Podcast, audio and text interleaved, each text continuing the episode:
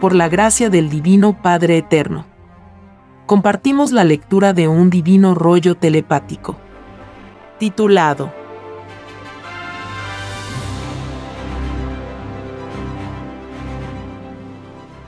Construcción de los platillos voladores. Continuación. Los padres solares. Impregnan sus individualidades solares en el metal de la nave. En la impregnación de individualidades, los tripulantes solares dejan una parte de su propio magnetismo individual en las moléculas del platillo volador. En esta magnetización la cualidad y la calidad de la individualidad de cada uno de ellos deja su sello de lo que serán las características de la nave. Según el poder solar de sus verbos solares, así será también los poderes de que disponga un platillo volador. La magnetización de los padres solares son colores en forma de rayos que rivalizan amorosamente en las más infinitas geometrías. Lo geométrico se vuelve materia y forma infinitos metales. Los metales que crean los padres solares son infinitamente más poderosos que los metales que produce el hombre. Las naves celestiales poseen metal lo suficiente para entrar en lo más profundo de los soles. Y sucede que cuando ellos se encuentran con soles desconocidos, que poseen mayor temperatura que lo que podría resistir el metal del platillo volador, ellos conversan con los divinos querubines de las temperaturas solares. Y llegan a divinos acuerdos o alianzas. Entre infinitas determinaciones, los querubines de las temperaturas disminuyen su temperatura para que tal o cual platillo volador pueda hacer su entrada al Sol. Estos acuerdos son instantáneos y se hacen con telepatía solar. Las divinas órdenes que se dan dentro de un platillo volador son órdenes propias de la jerarquía. Su número es tan infinito como infinitos son los mundos y los platillos voladores mismos la causa de sus propias existencias alcanzadas se organiza en el mando divino. Y mientras mayor es la jerarquía solar alcanzada, más silencioso es el mando y sus divinas órdenes. En tales naves la transformación a elementos es instantánea. Es decir, que estando en un instante dado como una nave metálica, ellos dan órdenes a los querubines del metal y lo que era un todo metálico se transforma en un todo de elementos la transformación geométrica de un platillo volador es infinita.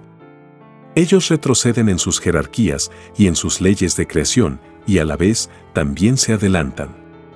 Es la jerarquía futurista solar. Esta jerarquía de crear lo que pertenece al futuro está íntimamente subordinada al poder jerárquico del Padre Solar. Las jerarquías menores no tienen el poder de hacer del futuro un presente.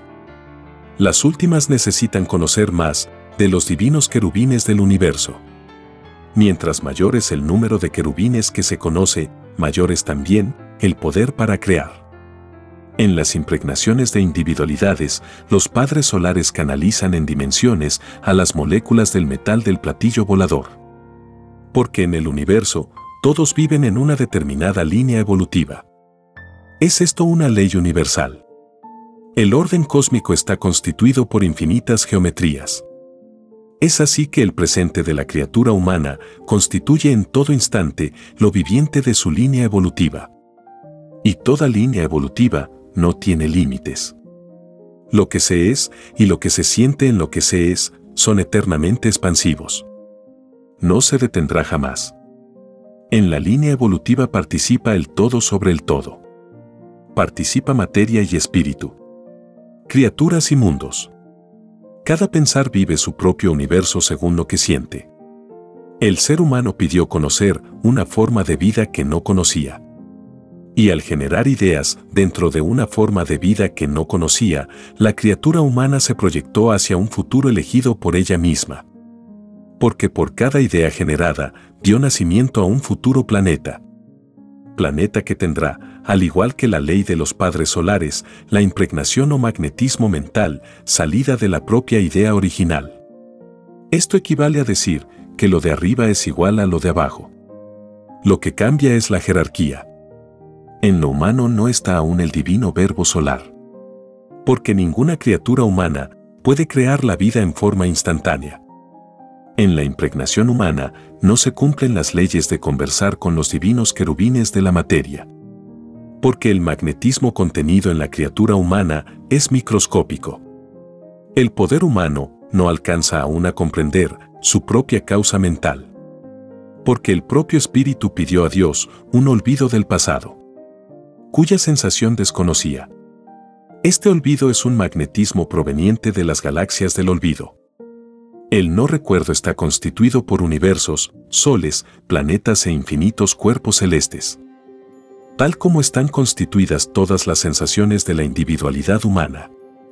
El olvido del pasado es la más grande prueba pedida por todo espíritu humano. Fue tan grande esta prueba que a todo el que la pidió no vuelve a entrar al reino de los cielos porque el más microscópico olvido a lo prometido a Dios es suficiente para no volver a entrar al reino. Una cosa es olvidar a su lugar de origen y otra cosa es olvidar lo prometido a Dios. En los platillos voladores se tiene una cuenta minuciosa de cada individualidad que olvidó lo que prometió a Dios. El olvido es contrarrestado por el grado de fe y de búsqueda que cada cual tuvo en la prueba de la vida. El que no cultivó la fe y la búsqueda de Dios cayó en total olvido a Dios. A este último se le descuentan todos los segundos del tiempo que duró el extraño olvido a Dios. El olvido que se pidió a Dios no incluía el no cumplir para con Dios. Es decir, que todos los humanos, al pedir el olvido del pasado, le prometieron al Padre Jehová no dejarse sorprender por el olvido con respecto a las promesas y le prometieron a Dios oponer una resistencia mental a todo lo que fuera violación a la ley pedida. La individualidad con sus sensaciones pedidas puso el grado de dificultad que tendría que vencer el espíritu. Y es más fácil que gane puntaje de luz uno que pidió dificultades que vencer en la prueba de la vida. A que lo gane uno que no pidió dificultades. Las pruebas de vidas planetarias incluyen esfuerzos mentales. En el esfuerzo en vencer tal o cual dificultad está el mérito delante de Dios. Es por esto que los trabajadores del mundo poseen el más elevado puntaje de luz ganado. Ellos están primero en la divina añadidura del Padre. Mientras más se trabajó en la prueba de la vida, mejor cielo se ganó la criatura. El que no trabajó, se ganó la nada. Es el llorar y crujir de dientes de los que perdieron el tiempo en la prueba de la vida ningún segundo de tiempo perdido queda impune. Porque hasta los segundos pedidos están dentro del divino juicio pedido a Dios. El término que dice, por sobre todas las cosas, también los incluye a ellos. En la impregnación de los padres solares está el poder total de un platillo volador. Este poder se traduce en la influencia que tiene la nave en los universos por los cuales viaja. El poder de los platillos voladores es el magnetismo que se ejerce sobre los divinos querubines del universo. El todo sobre el todo de cada poder de cada nave ejerce acción magnética en los elementos y los transforma. Dicha transformación ocurre dentro de la comunicación telepática instantánea. Los querubines están acostumbrados a tratar con infinitos padres solares. En este entendimiento está una armonía amorosa en que lo microscópico e invisible se materializa en el presente deseado. En la impregnación de individualidades, los tripulantes de los platillos voladores dejan lo que se llama el sello magnético en cada molécula del metal de la nave. La magnetización se mide en jerarquías y en términos galácticos. Cada poder magnético de cada platillo volador representa todo un historial vivido en algún lugar del universo es el cúmulo de existencias transformadas en magnetismo. Allí están todas las áureas que el Padre Solar conoció en infinitas existencias. El esfuerzo hecho por eternidades gana una jerarquía que le da al espíritu potestad sobre los elementos. Es como ir introduciéndose en moléculas que a uno mismo lo formaron. Existe una infinita familiaridad entre un Padre Solar y los querubines a quienes manda en forma amorosa. Es el magnetismo de retorno que vuelve a hacer alianzas con un espíritu al que ya había servido en otras formas de magnetismo y en diferentes existencias. En el mando de crear a través de los querubines de la materia, el amor surge en forma instantánea, porque los querubines reconocen y sienten que el que los manda es parte de ellos mismos. El querubín sea cual sea su clase a la que pertenece, siempre es de la luz. Lo opuesto a esto son los querubines de las tinieblas. En esto tienen que cuidarse los poderes de la luz. Porque en las leyes del universo no se puede ser de ambas. No se puede ser de la luz y querer ser a la vez de las tinieblas. Esta ley de definición fue expresada en la parábola del divino evangelio que dice, no se puede servir a dos señores. Y decir que se está sirviendo a un solo señor equivale a decir que no se puede vivir dividido en las propias sensaciones que alimenta cada espíritu. Porque toda sensación reducida molecularmente en su esencia es también juzgada molécula por molécula. El todo sobre el todo de sí mismo es juzgado de adentro hacia afuera. Y toda sensación de división se juzga también por molécula.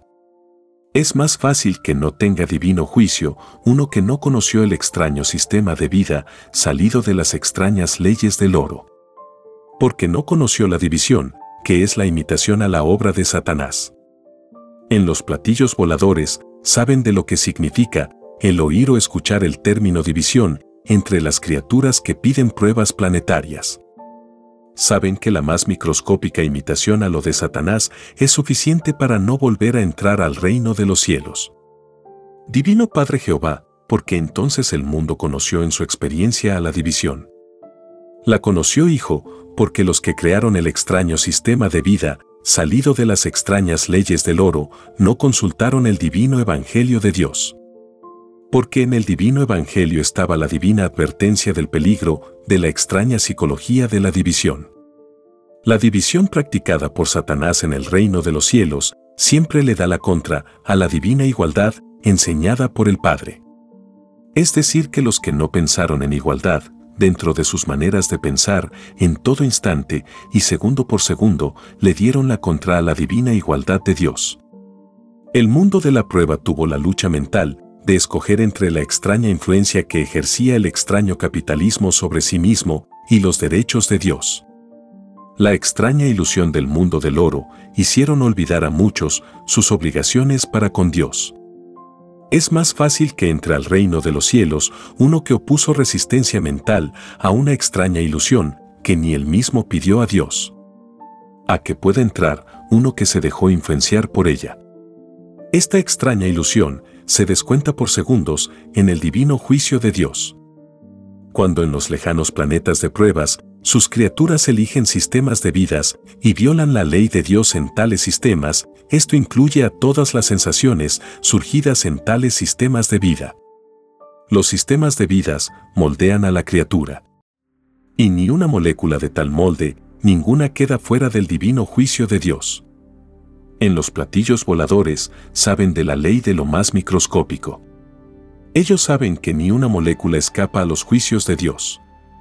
Esto es cuando sus criaturas le piden un divino juicio por sobre todas las cosas. En el pedido de todas las cosas lo incluyen todo. Los tripulantes de los platillos voladores, al impregnar sus individualidades en el material de la nave, lo hacen pensando en la geometría que ha de tener esta. Este pensar es geométrico y magnético. Y constituye la atracción irresistible para los divinos querubines de la materia. La causa original está en un mandato mental que se inicia como la geometría primera. En el Divino Padre Jehová, esta geometría primera nació del divino mandato que dice, hágase la luz, y la luz fue hecha. Así el Divino Padre Jehová dio lugar a las infinitas geometrías de los actuales cuerpos celestes del universo expansivo pensante. De los universos que hubieron, hay y habrán. En la ley creadora del Padre se incluyen a todas las geometrías pensantes de sus hijos. Es decir, que la geometría salió de la geometría.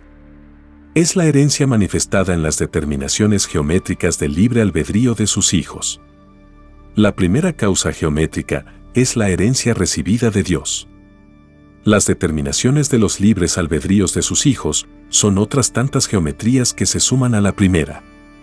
El total de todas las geometrías, incluyendo la del Padre, se denomina el todo sobre el todo geométrico en el reino de los cielos.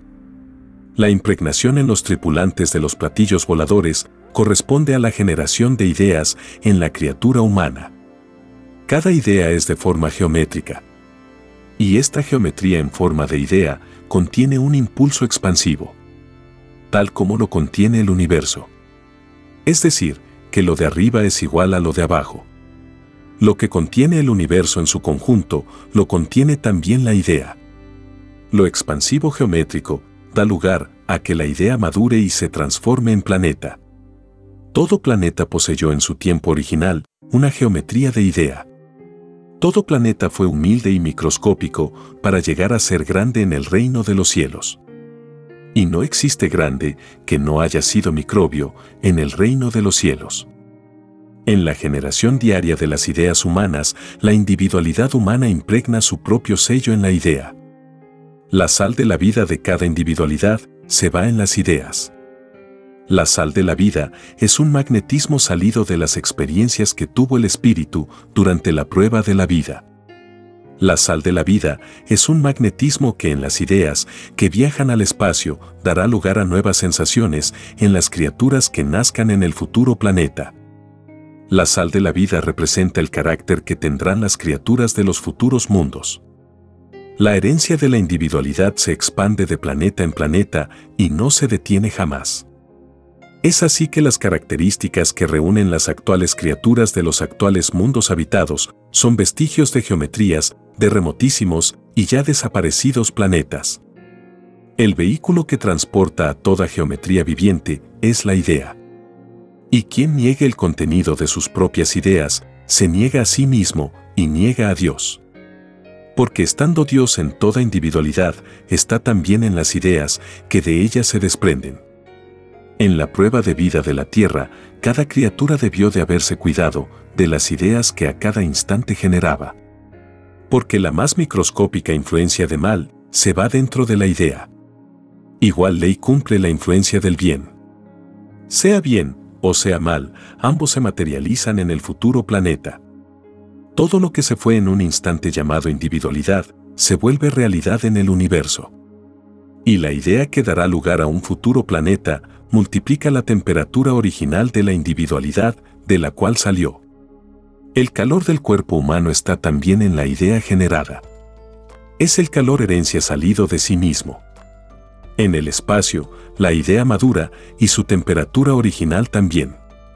Todas las sensibilidades contenidas en la idea maduran y crecen. Tal como madura y crece un fruto en la tierra. El proceso por el cual brotan o germinan las semillas en la tierra es el mismo que ocurre en la idea generada y que dará por futuro fruto a un planeta. La ley se cumple tanto arriba como abajo. En los platillos voladores, sus criaturas están acostumbradas a presenciar el nacimiento de planetas cuyo principio es la idea mental. Porque los principios que dan lugar a los planetas son infinitos en la creación de Dios. Nada tiene límites en lo de Dios. El principio de sí mismo es uno de los infinitos que existen. La idea mental humana es casi desconocida en el universo. Lo humano está recién principiando a conocer la vida universal. Lo humano está encerrado aún en un polvo. En los platillos voladores, al observar el desarrollo de lo que fue una idea, ven infinitas escenas que fueron los mismos deseos de la idea es el nacer de nuevos querubines de la materia. Es el principio de lo que hubo o existió dentro de una individualidad. En el interior de la idea en expansión planetaria, los tripulantes solares observan el grado de inocencia de lo que será un futuro mundo. Y lo clasifican según sea la influencia del concepto de Dios contenida en la idea viviente. Es aquí en donde nace la categoría de planeta es el punto de partida de lo que podría ser un paraíso o un planeta infierno. Lo último sucede cuando en la idea original prevalece la extraña sensación de no reconocer a Dios. Es un futuro planeta que no tiene el sello de Dios. Y no teniendo el sello de Dios, tal planeta es clasificado planeta de las tinieblas. Por lo tanto, el que generó ideas malas se creó sus futuras tinieblas. Y las creó porque quiso. La prueba de la vida consistía en no generar ideas malas. Para seguir permaneciendo en la luz. Y el grado de luz y el grado de tinieblas, según la obra realizada, es el grado de cielo ganado. Del total de las sensaciones cultivadas por cada uno sale el cielo ganado. Se gana cielo cuando las criaturas de los planetas no se dividen. Porque en ningún cielo del reino, en ninguno se conoce la extraña división. El que el hombre haya dividido al planeta en naciones que nadie pidió a Dios constituye el más grande drama de todos los tiempos vividos en el planeta Tierra porque ninguno que vivió en este extraño periodo de división planetaria, ninguno vuelve a entrar al reino de los cielos. La prueba de la vida consistía en no conocer ni de oídas el término división. En la vida que se pidió a Dios, ni una molécula de imitación a Satanás se pidió. Nadie lo quiso imitar en sus pedidos de vida, porque todos temían no volver a entrar al reino de los cielos. En el divino juicio de Dios, el mundo de la prueba verá en la televisión solar quién fue el que lanzó la primera piedra de división sobre el género humano. Porque las cosas no se hacen solas. Por alguien principian las cosas. Divino Padre Jehová, ¿qué significa lanzar la primera piedra? Lanzar la primera piedra significa lanzar primero tal o cual idea. Las ideas son imitadas. ¿Y quién imitó a uno que lanzó una idea equivocada o errónea en la prueba de la vida, el imitador cae también en error. Es por esto es que fue escrito, ciegos guías de ciegos. Es la herencia de los errores y de los desaciertos de los que se decían poseer la verdad. Nunca nadie poseyó la verdad en este planeta de pruebas. Porque todos estaban señalados por un divino juicio escrito en el divino Evangelio de Dios. Los que dijeron poseer ellos la verdad, tendrán un divino juicio por mentir. La última palabra lo constituye el divino juicio de Dios. Ninguna individualidad de la tierra debió haberse adelantado a su propio juicio que pidió a Dios. Es más fácil que entre al reino de los cielos uno que no se adelantó a su propio juicio. A que pueda entrar uno que cayó en tan extraño libertinaje. Toda opinión es un lanzar de piedra y todo el que lanzó su primera piedra de opinión o de juicio en tal o cual cosa tendrá también juicio de los primeros. Al que lanzó la primera piedra, intrigando para apoderarse por la fuerza de gobierno, está primero en el divino juicio de Dios. El que lanzó la primera piedra, en traicionar los libres albedríos de los pueblos, encontrará primero la ira de Dios. Esto es para todo llamado presidente, rey, dictador, que gobernaron teniendo ellos la extraña influencia del oro. Para gobernar a los hijos de la luz no había que servir a la bestia del llamado capitalismo. Porque el extraño mundo que surgió de las extrañas leyes del oro nadie lo pidió a Dios. Porque nada injusto ni nada desigual se pide a Dios. Es más fácil que entre al reino de los cielos uno que no fue ni presidente, ni rey, ni dictador en la prueba de la vida a que pueda entrar uno que lo fue. Los humildes, los explotados y los desplazados es más fácil que entren. Esto es siempre para los extraños sistemas de vidas que en sus extrañas leyes incluyeron la extraña y desconocida desigualdad. Los derechos de los humildes nacen de la propia desigualdad, salida de sus semejantes. En los platillos voladores saben la ley de los humildes. Y para ellos constituye la mayor gloria después de Dios, el conversar con los humildes y sencillos de corazón. Porque ellos saben que los humildes son de la preferencia de Dios. Y ellos saben que todos los niños del planeta son los únicos bienaventurados. Son los únicos que no tienen divino juicio. Que son los únicos dignos de reinar después del divino juicio de Dios. Es el reinado de los niños genios y los serán de tal jerarquía que el más sabio de entre los sabios, de los de la prueba de la vida, vendría a ser un primitivo. En los platillos voladores se hacen preparativos para el nuevo reino que se acerca en lo que está por venir a la tierra.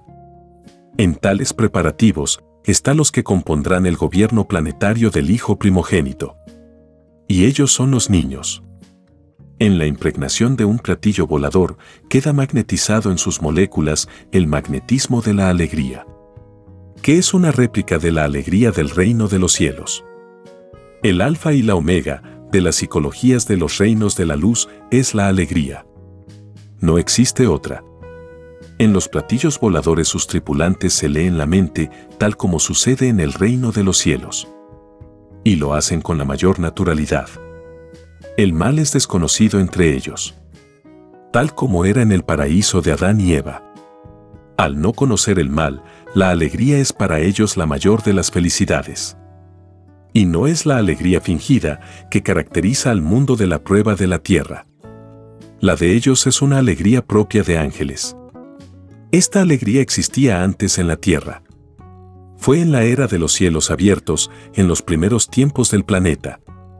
Esta alegría no contenía el dolor de la injusticia. La alegría fingida la que su dueño lleva dentro de sí mismo, porque su ambiente es hipócrita e injusto, nació cuando surgió el extraño capitalismo. Cuando el hombre se dejó influenciar por lo material pasajero. Cuando los primeros egoístas se ilusionaron con la sensación efímera de la vida. El extraño apego a las cosas materiales desvirtuó a todas sus virtudes entre ellas a la alegría. La extraña alegría fingida que millones y millones conocieron en la prueba de la vida la pagan los creadores del extraño mundo salido de las extrañas leyes del oro. A ellos se les descuenta segundo por segundo del tiempo en que reinaron con inclusión de la desigualdad. A tales demonios con extraños complejos al oro no se les dará ninguna oportunidad porque además de preferir lo desigual, lo implantaron recurriendo al uso de la fuerza. Si la extraña ilusión de la posesión es un extraño complejo, el tentarse en el uso de la fuerza para imponer un determinado sistema de vida es un primitivismo, cuyos individuos no supieron vencer en la prueba de la vida. Los que se valieron del uso de la fuerza para solucionar las cosas del mundo, se tentaron y cayeron en lo que jamás debieron haber caído. Los tales debieron haber pensado en oponer filosofías contra filosofías. Ideas contra ideas. Si así hubiesen procedido, habrían respetado los tales los libres albedríos de las filosofías que todos pidieron en el reino de los cielos. La actitud de atropello, en cualesquiera de sus grados, no es del reino de Dios. Y toda actitud de atropello será llamada en el divino juicio de Dios extraña actitud. Y más vale no haber tenido extrañas actitudes en la prueba de la vida. De hecho, toda costumbre extraña sale de la propia influencia que el propio sistema de vida ejerció o influyó en el individuo. A esta humanidad en prueba más le hubiera valido no haber conocido el extraño sistema de vida salido de las extrañas leyes del oro. Porque de no haberlo conocido, todos entrarían al reino de los cielos porque ni divino juicio tendrían. Si el divino juicio de Dios le fue anunciado con siglos de anticipación al mundo de la prueba, fue con la divina intención de que el hombre relacionara sus propias actitudes salidas de su propio sistema de vida. Y una de las claves de lo dicho estaba en el término, por sobre todas las cosas. Por sobre todas las cosas incluye al propio sistema de vida. En los platillos voladores están escritos todos los nombres de los que usaron uniformes que representaban el uso de la fuerza durante la prueba de la vida. Sobre ellos caerá primero el divino juicio de Dios. De hecho y por derecho, el divino juicio del Padre principia por los que más se hicieron notar o sobresalieron en un extraño y desconocido sistema de vida no escrito en el reino de los cielos. Los que más celosos fueron, para con su propio sistema de vida, durante la prueba de la vida, ellos están primero en el divino juicio de Dios. Y ellos verán primero su propia disminución o división de sus propias recompensas. Quien defiende algo que en su manera de ser incluía a la extraña división, el tal también recibe división que le afectará a su propia unidad en el divino juicio de Dios. En la prueba de la vida había que saber distinguir a quien se defendía. Quien defendió lo igualitario tendrá en el divino juicio de Dios también premio igualitario. Los que en la prueba de la vida prefirieron lo dividido, encontrarán también un juicio dividido.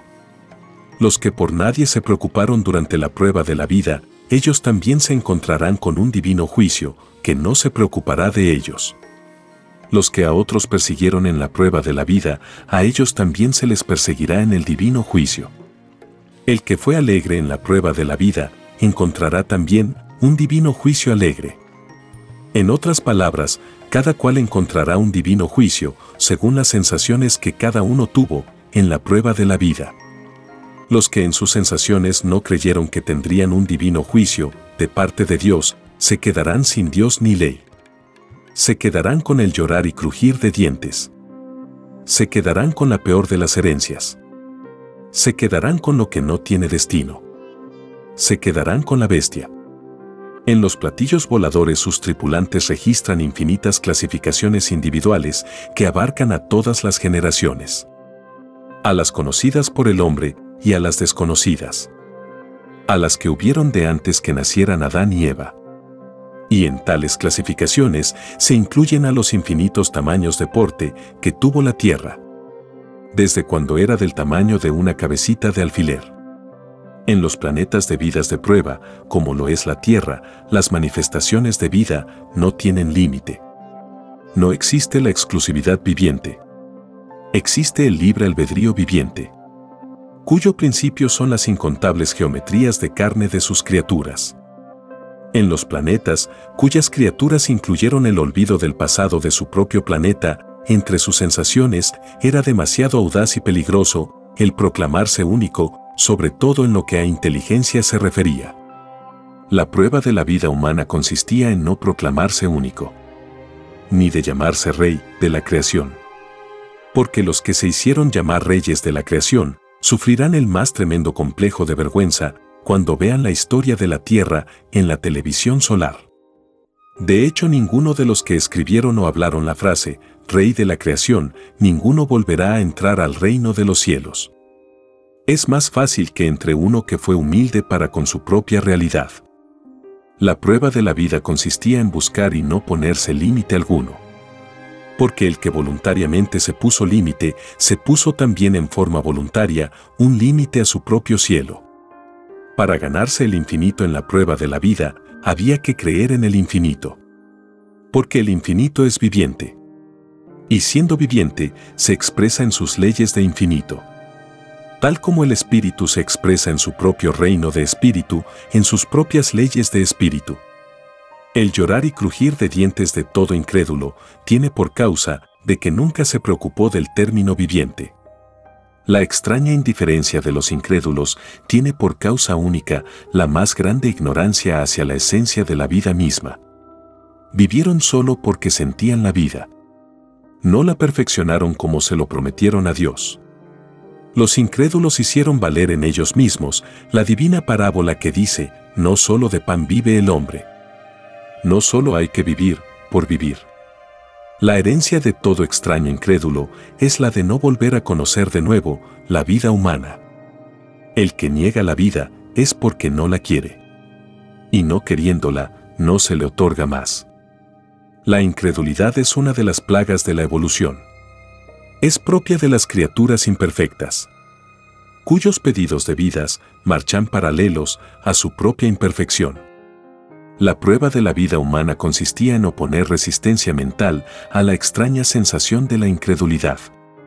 Se piden formas de vidas a Dios para superar las sensaciones imperfectas que hasta ese instante se posee. En los platillos voladores sus tripulantes saben el número de incrédulos que existen en la Tierra y conocen sus grados demoníacos o jerarquías demoníacas de incredulidad. En la impregnación de los platillos voladores, el magnetismo mental de los tripulantes solares está exento del extraño magnetismo llamado incredulidad. Porque ellos ya superaron la etapa de la imperfección. Divino Padre Jehová, ¿qué señal muestra que ya la etapa de la imperfección fue superada? La señal que lo demuestra está en el divino verbo es decir, cuando la criatura conversa y manda amorosamente a los divinos querubines de los elementos. En este reconocimiento, o señal de que se superó la etapa de la imperfección, están infinitas jerarquías de verbos solares. Porque nadie es único en lo que ha alcanzado en mérito. Todas las geometrías vivientes llegan en un instante dado a superar la etapa de la imperfección. Esta superación se caracteriza en que sus criaturas comprenden las causas de las causas. Y son creadores de causas. Dan y quitan la vida por divino mandato. Son creadores que visitan los planetas de pruebas del universo expansivo pensante. Son los enviados de Dios a los infinitos planetas de pruebas del cosmos. En los platillos voladores viajan infinitos de ellos. Sus nombres son infinitos. Y cada uno de ellos representa una leyenda divina en tal o cual planeta. Y todos desde estas naves observan a sus mundos en que en tiempos pasados dejaron una semilla doctrinaria. En las televisiones solares ellos observan qué es lo que hacen las criaturas con sus enseñanzas. Y se entristecen cuando ven que muchos caen en un extraño fanatismo que los lleva a perseguir y hasta asesinar a otros en sus pruebas planetarias. Tal como le sucedió a los llamados religiosos que surgieron durante el extraño reinado del mundo del oro. Esta extraña experiencia de extralimitarse en lo que se cree que es correcto se paga segundo por segundo en el divino juicio de Dios. Todas las escenas de horror que ocurrieron durante el extraño reinado de una de las más extrañas formas de adoración al Creador, las verá el mundo de la prueba en la televisión solar. Los mismos que adoraron extrañas imágenes, los mismos se verán. La extraña religión salida del libre albedrío humano será llamada por el Hijo de Dios extraña forma de fe. Que creó, en sus seguidores e imitadores, una extraña moral. Pues hacían el bien y hacían el mal. Se dividían entre lo bueno y lo malo. El llamado mundo cristiano se llenará de horror cuando vea en la televisión solar todos los horrores de la ramera religiosa. Es el llorar y crujir de dientes de los que siguieron a los que a otros dividían. Es el dolor moral de los que no se tomaron el trabajo de profundizar las escrituras de Dios. Pues por allí y por siglos estaba la divina advertencia de cuidarse de la extraña división. La misma que practicó Satanás para dividir a los ángeles en el reino de los cielos. La misma que muchos practicaron en su propia creencia. Porque habiendo pertenecido a las llamadas religiones, los tales perpetuaron la división de una sola creencia, habiendo un solo Dios no más. Esto es que veían la paja en el ojo ajeno y no veían la viga en el propio. Esta extraña ceguera le ha costado al mundo su propia unificación el mundo se durmió para con lo que más le convenía al mundo. El no exigir una sola interpretación del contenido del divino Evangelio de Dios fue el más grande de los errores de todos los que pidieron la prueba de la vida. La ilusión de la vida contribuyó a que el mundo no diera la importancia de vida al contenido del divino Evangelio de Dios.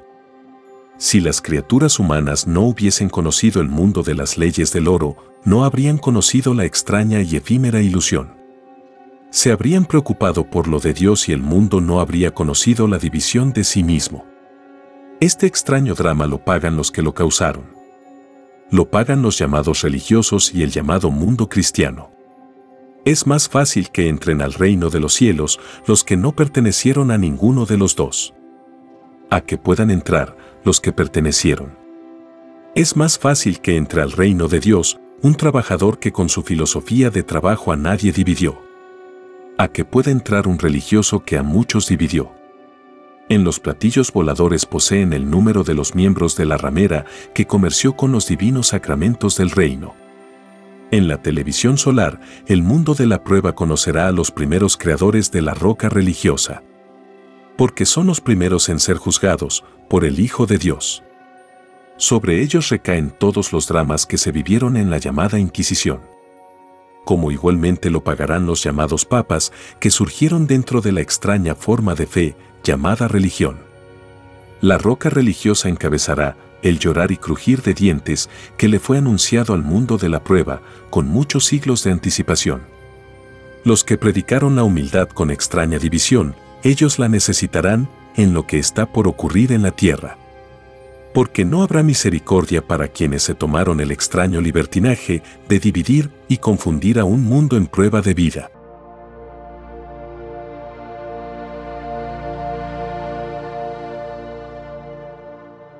Escrito por el primogénito solar, Alfa y Omega. Hemos completado la lectura de un divino rollo, dictado por escritura telepática, por el Divino Padre Jehová, desde el reino de los cielos y de cualquier punto del infinito universo expansivo pensante. Les estamos muy agradecidos por su atención y si el Divino Creador lo permite, hasta un nuevo episodio.